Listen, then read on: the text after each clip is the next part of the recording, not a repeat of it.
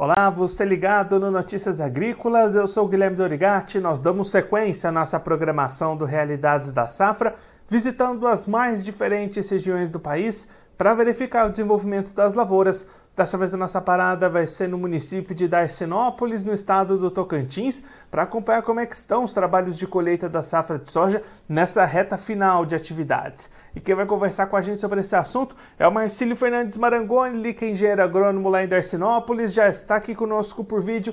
Então seja muito bem-vindo, Marcílio, é um prazer tê-lo aqui mais uma vez no Notícias Agrícolas. Boa tarde, obrigado pelo convite, sempre um prazer estar colaborando com as informações da região. Marcílio, da última vez que a gente conversou aqui no Notícias Agrícolas foi lá no finalzinho de setembro. O plantio ainda estava por começar aí na região, mas você já trazia uma perspectiva, uma projeção positiva para essa safra de soja. Agora, com a colheita na reta final, como é que foi o desenvolvimento dessa temporada? Ocorreu tudo bem ou tiveram problemas aí pelo caminho? Não, graças a Deus a gente teve uma safra muito boa, né? O clima colaborou muito, os produtores também fizeram uma, uma excelente condução de lavoura e os resultados estão aí, né? Então, é, de uma maneira geral, uma, uma ótima safra está tá... E aí, Marcílio, olhando para a colheita, quanto que ainda falta ser colhido e como é que estão os rendimentos até esse momento? Então, a colheita tem um, em torno de uns 20% ainda para ser concluída, né? Algumas, algumas áreas já, alguns produtores já finalizando, outros um pouco mais atrasado, né? No começo teve umas irregularidades de chuvas, alguns locais andaram plantando mais cedo, outros seguraram um pouco mais por, por, por segurança, né? Então essas áreas é, que foram plantio mais atrasado, elas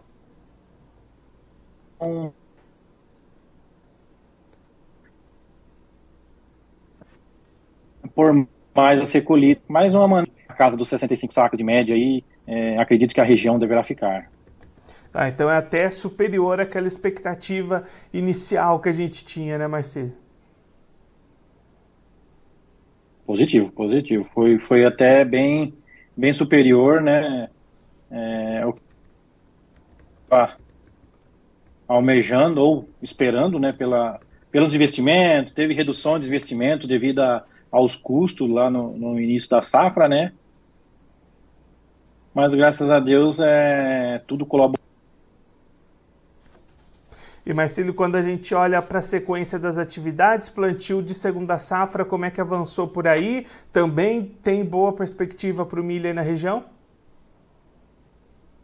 Sim, sim. O plantio de segunda safra foi já todo finalizado, né? O milho em questão plantado numa época boa ainda, foi pouca coisa avançou a janela, mas é, foram por poucos dias, né? Então podemos considerar uma safrinha bem encaminhada também para uma produtividade muito boa. E aí, Marcelo, quando a gente olha para o lado do mercado, como é que o produtor da região tem conseguido avançar com as vendas dessa soja? Apareceram oportunidades, o pessoal está segurando? Como é que está andando a comercialização da soja até aqui?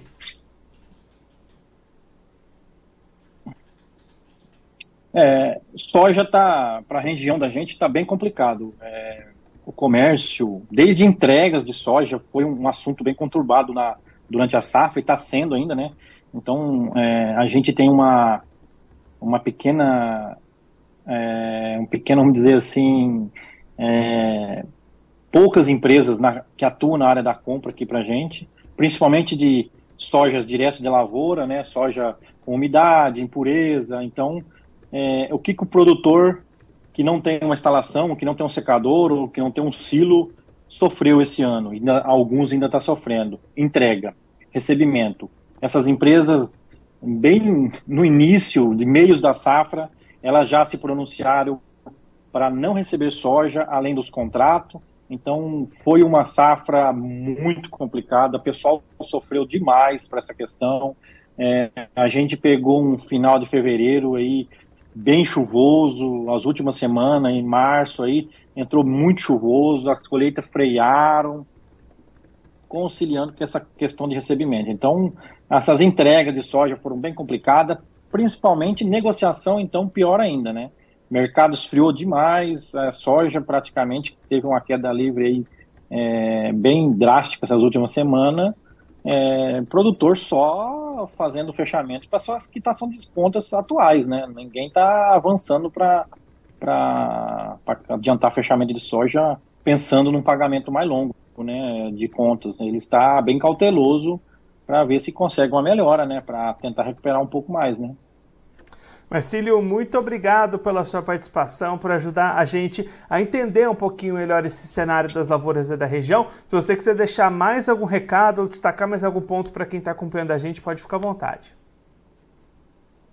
Eu agradeço essa oportunidade e sempre um recado é o mesmo, né? Aos produtores, atenção nas suas áreas, cuidado na sua lavoura, façam os manejos corretos e faça o que vocês sabem fazer bem feito, que o sucesso vai, vai vir no final. Um abraço a todos e que tenham uma ótima safra.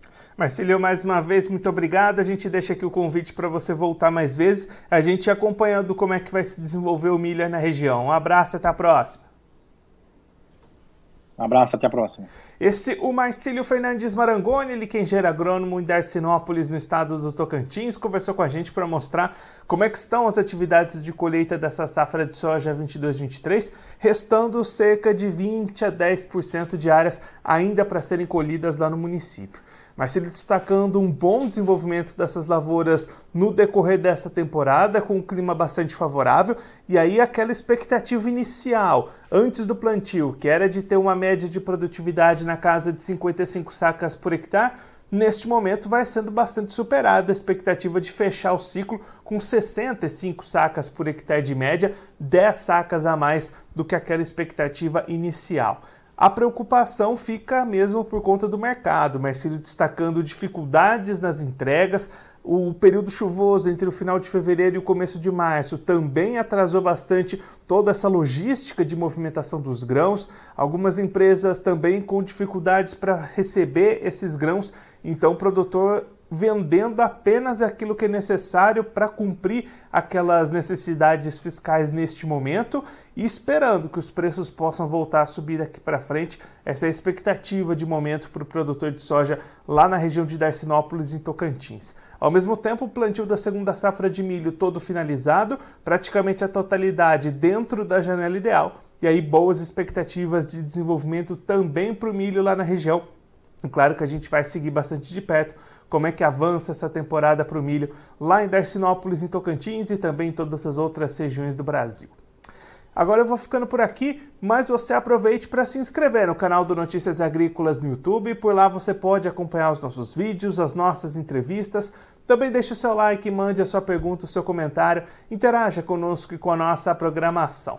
Você também pode clicar no sininho, assim você ativa as notificações e fica sabendo de todas as novidades do Notícias Agrícolas. Eu vou ficando por aqui, mas a nossa programação volta daqui a pouquinho. Então continue ligado no Notícias Agrícolas.